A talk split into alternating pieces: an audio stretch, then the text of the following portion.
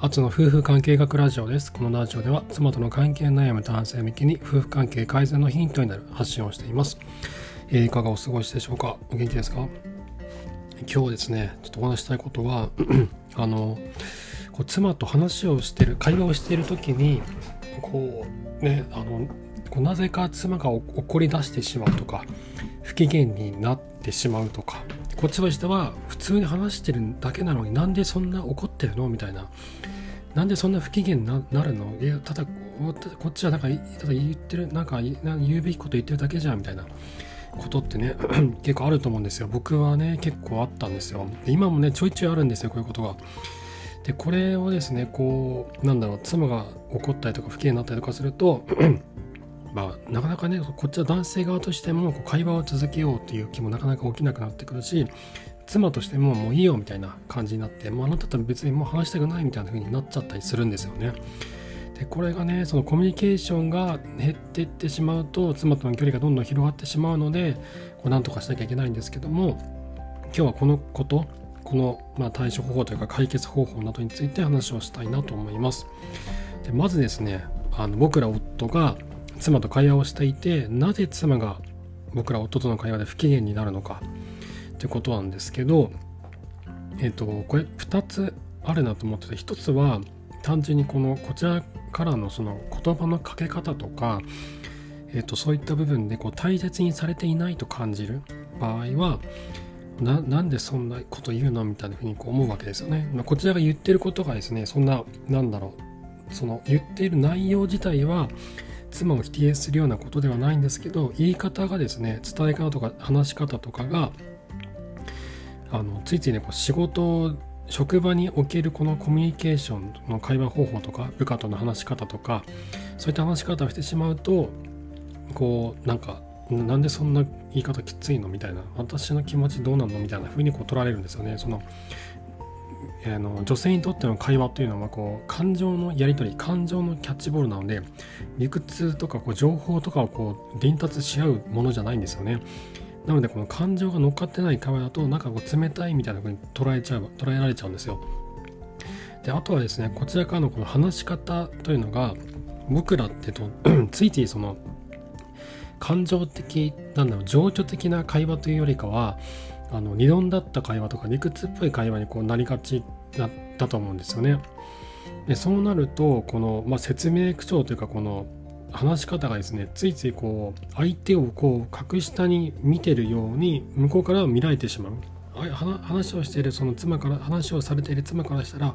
なんであんたそんなちょっと上から目線なの？みたいな風にこう思われてしまう時もあるんですよね。僕はあるんですよ。僕の僕の伝え方が悪いんですけど僕はこう意図せずともそういったことが起こってしまってあしまったちょっとしまったなと、あ、の僕としてはそんなね上から目線で話をしてるつもりはないんだけどその話の仕方とか会話の持っていき方とか言葉遣いとかがついついこの妻に対してそういった風に妻が自分がこうなんか下に見られてるとかあの上から目線で何か来てるっていうふうにこう捉え捉えてしまうってことなんですよね。僕がなんだそういった気持ちがないとかそんなことは全く関係なくて聞いている側がどう受け取るかっていうのが問題になるのでこれは僕の話し方とか伝え方が悪いってことなんですよね。あの何を感じたかその話をしたその女性がこっちが話をしているその相手の女性が何を感じたかっていうのが全てなので僕が本当は何を思っていたかとか何の意味もなくなっちゃうんですよねその相手にどう相手に悪く受け取られてしまったらなので相手に悪く受け取られないように話を組み立てなければいけないわけなんですよね。でちょっと話戻しましてえっ、とこのあのね僕の知り合いで あの女性の方でですね40代の女性の方で夫がそのその方の夫がいつもその方はですねこう小バカにするようなことを言うらしいんですよ。でそんなことも知らないのかみたいな感じで、まあ、実際どこまでねそういったねはっきりしたあの言い方をしてるのかわからないんですけど まあの、まあ、その方の話によるとそういった感じで「お前こんなことも知らないのか」みたいな「ママは何も知らないな」みたいな感じでこう子供を巻き込んでね妻をバカにしたりとかするというね旦那さんがいるらしいんですよ。でその女性の方とで僕話をしてて、まあ、そういったことがあると話を聞いてで結構なコロナ以前結構何回か会っていてで最後の話聞いた時にはもう、まあ、そう言うとね夫のそういう態度がもう治らなくてほとほと嫌になって家庭内別居になったと。そしてその女性は外で、えーと、自分の恋人を作って、えー、そちらはうまく仲良くやっているっていう話を最後に聞いたんですよね。なのでこの妻から妻がですよ妻が夫からなんか私バカにされてないみたいななんかすごい下に見てんじゃないみたいな風にこう思われてしまうと距離がどんどん離れていくんだなっていうのをすごい実感したんですよね。実際そのなんだろうなじゃあなんで妻はそういう風にななあの私のことバカにしてんのとかなんでそんな上から目線で来るのみたいな風に妻が何て思うのかってことなんですけどこれねなかなかなんだろうあの自分自身気がつけないところが結構多いと思うんですよね。さっきの僕の知り合いの女性の夫さんの話から考えると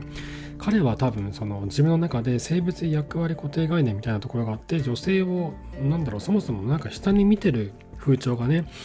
多分あったと思うんですよ。でそれをなんだろうあの、まあ、昭和の時代みたいなこうちゃぶ台ひっくり返すみたいなことはやらないんですけどちょいちょいその体に染み込んだその概念が顔を覗かせてくるでそれが妻の尺に触るというか妻のこの感情を逆立てすることになってたんだろうなって思うんですよね。でそこまでいかなくてもそういうあの妻がねこうなんか私のことをバカにしてんのみたいな風にこう思ってしまうことってあるんですよ。で僕もがまさにそうでで僕は、ね、さっきの女性の例みたいな感じのことは言わないんですよ。あのそんなことも知らないのかとかって僕は言わないんですけどだけどねその僕の説明がすごいこうなんか上からの説明口調になってしまったりとかこう自分がすごいこれをこうなんかひけらかしたいみたいな時がやっぱりねあるんですよ。あってでそういった話し方をしちゃうと妻が「なんでそんなあんた上から来んの?」みたいな風に受け取られてしまったんですよね。これは妻が言われて気がついたんですけど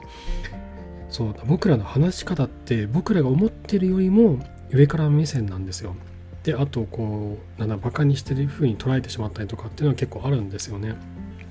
でこれ多分その職場でのコミュニケーションとかをこう家庭にど持ち込んじゃった時に起こる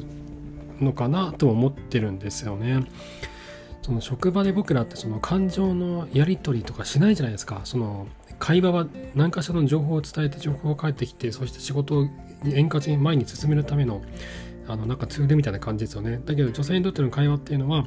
感情のキャッチボールなのでその相手の感情を受け止めて自分も感情を投げ返してってことをやらなきゃいけないんですけどそれをやらないでこの単なるこの情報伝達だけをズバッズバッズバッとこう妻に対してやるとなんであんたそんな上から来るのみたいなななんかバカにしてるみたいな風にこう取られやすいんだろうなと思うんですよね。であのなんだろうあとねその家庭の中における妻が困っていることとかを妻がボロッポロッとこう言ったりとかするじゃないですか。もうなんかもう子供の面倒見るの疲れちゃったわとかもうなんかもうあの家の中の掃除とかもうやりたくないとかねそういうことを言うとするじゃないですか。でそこに対して僕らがねあじゃあこうした方がいいんじゃないかとかああした方がいいんじゃないかとかもうそんなこと言っててお前大丈夫なのかとかねってことをこう言う言ったりする時がねどうしても、ね、あるんですよ。僕もあったんですけど。でこれって多分当事者じゃない僕らが言っても何を言ってんだお前はと。現場を知らない人間が口を挟むなっていうねそれに近い話だと思うんですよ。そのなんだ例えばねその精密機械を作ってる工場があったとして iPhone の部品を作ってる工場があったとしてでそこにね全然仕事その流れはよく分かってない代理店の人間とかが入ってきてあれはどうなってんだみたいなあそこの人間なんかちょっと手が動きが遅いぞ他のやつに変えたらどうなんだとかこのラインはもうちょっとなんだ早く説明のためにあと23年人入れなきゃダメなんじゃないかとかここのパーツ本当にいるのかとかね話をねまあするしたりとかあるじゃないですか。まあそういう工場視察とかって結構余計なことを言ったりする人間が多いんですけどでこういったことも現場を知らない人間が口を出すっていうのは、まあ、当事者からするとお前は何を言ってるんだっていうことになるんですよね。これが夫婦関係においてだと取引先じゃないのであそうなんですね分かりました前向きに検討いたしますとかっていうのはならなくて妻としては何も知らない何もやらないお前が何を言ってるんだみたいな風に受け取られてしまうんで なのでこの僕らの話し方とかの問題なんですけどじゃなくて普段やってないこととか僕らが普段やってないこととかに対してはあんまりこう余計なアドバイスとかをしない方がいいなと思うんですよ。それをしちゃうとお前は何も知らないだろうみたいな。私の話をちょっと聞いてあの寄り添ってほしいだけなんだよみたいなこともあったりするんで。でそれも妻を怒らせてしまう原因の一つなのかなと思うんですよね。その当事者問題ってやつですね。じゃどうしたらいいのかってことですね。じゃあどうしたらいいんだと、まあ、ってことなんですけどえっ、ー、とまずはですねそのフラットなコミュニケーションってなんか重要なんだろうなってなんとなく思ってましてこのバなんか私のことバカにしてるとかなんか上から目線で来てないあなたみたいな風にそういう風に受け取られなければいいわけなんでそのためにはやっぱりこの対等ですよと私たち対等ですよと上も下もありませんとあのフラットなコミュニケーションをしてますよってことが伝わらなければいけないわけなんですよね。でそこであの僕が普段こう気をつけてることなんですけどあの なんか僕ね気がついたらね結構敬語を使って話す時とかあるんですよ妻に対して。あそれはやってませんねとかあそれは今からやりますねとかなんだろうなんかねそのその敬語を使うことによって自分の中のあのこう負の感情怒りとかあの嫉妬とかそういった負の感情を出さずに冷静に対処しようと思う時につい敬語になるんですけど気持ちをこうあんまりそういうふうにこう改めてない自分の気持ちを改めてない負の感情を外に出さないように会話をしよう冷静な話をしようとなると敬語になる時が多いんですよね。でそうやって話をすると妻に対して上から目線でもいかなくなるしバカにしてるとかっていうふうにこう思われないような話し方ができるようになるなって思うんですよね。何もずっとねその敬語で話すわけじゃなくて、そういった気持ちでいると、まあ、話し方も丁寧になってくるところがあるなと思ってて夫婦だから何を言ってもいいってわけじゃないじゃないですか。あの妻だからね夫の言うことには怒んないだろうとかってことはなくて夫が言うことに対しても妻が怒ることってありますよね。逆もそうですもんね。僕らお僕あのなんだ妻が何を言ってもいいってわけじゃないじゃないですか。夫に対してあの、結婚してるからといって、まあ、すごい存在な扱いをしてもいいかっていうわけとそうじゃなくてでもお互いだとお互い様だと思うんですねそれって。その結婚してるからといってこう気を許してるからといってだからといってこう存在の扱いをしてもいいわけじゃないわないわけですよ。だからこそこれはあのそれをそう思うんでしたらこう自分からやっていくのがいいなと僕は思っててだから僕は丁寧なコミュニケーションを心がけようと思うんですよね。そうすると向こうも返してくれるんで同じようなそのなんだリスペクトを返し合うじゃないですけどそういったところが多分あると思うんですよね。なのでそのできるだけ、えーと、自分の負の感情が出ないように気持ちを落ち着かせながら話をする。そうなると、まあ、敬語を話したりとかすると気持ちが落ち着くところもあるなっていうのがあるんですよね。まあ、ずっと別に敬語で話してないないですし自分の気持ちがちょっとなんか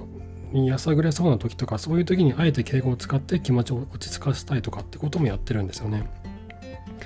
であとはあの単純に丁寧な話をするとか妻の言葉で反発しないとか気持ちを受け止めるとか気持ちに寄り添うとかそういったことを意識する中で妻とのフラットなコミュニケーションというのを心がけて心がけていくと妻を怒らせたいとか不機嫌にさせたいとかってことは減ってくるなというふうに思っています。あとはですねあの妻と仲間になると怒んなくなるなって思うんですよね。あの家事とか育児とかその家庭を回していく私たちはその仲間なんだとバディだと背中と背中を預けてこの戦いを前に進めていく戦友だっていう風な意識になるとあのなんか一人がものすごい疲れてなんかもう嫌だみたいになっててもあもう分かるよ分かるよと。いや大変だよねと。じゃあ今俺がバックアップするからみたいな感じでこうお互い助け合えるっていうところがあるなと思うんでその辺も多分重要なんだろうなと思うんですよね。はい。ということで今日は、えー、妻を怒らせずに会話をする方法ということでお話をさせていただきました。妻との、えー、関係妻とのコミュニケーションで悩んでいる方の参考になれば幸いです。えー、質問箱の方で、えー、夫婦関係に関するご相談、お悩み相談、男女問わず受け付けておりますので、ぜひそちらご利用ください。リンクを貼っておきます。あと、妻との関係改善、ね、向けて進みしては、本当に真っ暗な暗闇の中を、あの自分がどこにいてどこに向かっているのかもわからないまま進んでいくようなものなんですよね。で、えーと、僕も当時その暗闇の中を歩いていたんですけども今となってはその暗闇を抜けることができましたので今まさにその同じ暗闇の中で悩んでいるという方は是非ご連絡をください。ノートのサークル機能を使ってアツの夫婦関係オンラインカウンセリング松明という名前でカウンセリングアドバイスを行っております。えー、こちらもリンク貼っておきますので妻との関係を本気で改善したいという方は是非ご連絡をください。一緒に伴走していきます。はい。ということで今回も最後までありがとうございました。それではまた明日お会いしましょう。さようなら。